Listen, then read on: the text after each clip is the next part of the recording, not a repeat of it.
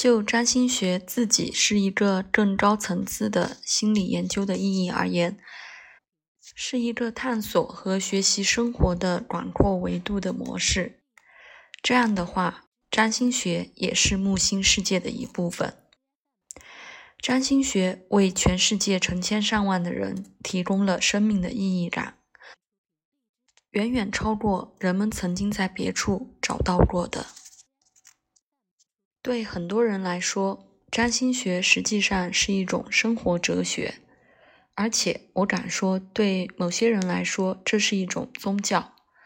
虽然不是他们所有人都会同意这个说法。当然，占星学把我们和对生命放大的视角相连接，给了我们一个整体的、综合的、开放的系统。通过这样，更多的生命。能被更好的理解和欣赏。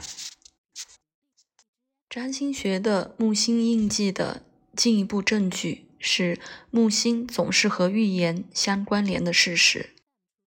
占星学当然常常被用作尝试预测未来，这已经成为占星学对大众的吸引力。而且在很多情况下，占星学的虚拟的毁灭。通过把他自己翻译成迅速的诋毁和简单的批评，也许是对预言的力量太强烈的一个要求。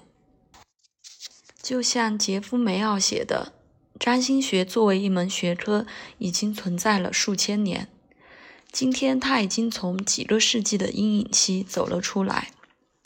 在那个时期，它的真相被鄙视成纯粹的迷信。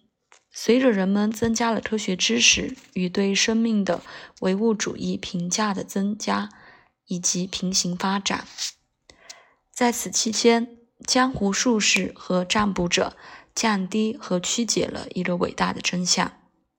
摘自《星体和人类行为》这本书。除此之外，木星常常和各种宗教的祭司相关联。这样一个角色对很多占星师明显是。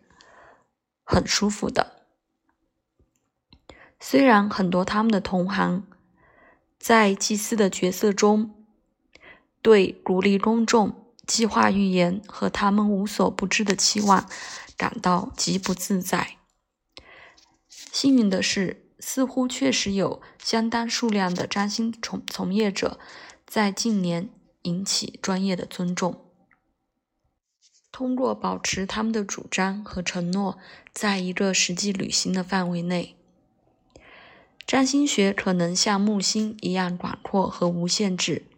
但是，每个占星师都有某些特定的限制和缺乏经验的领域，就像他们也有专长的领域。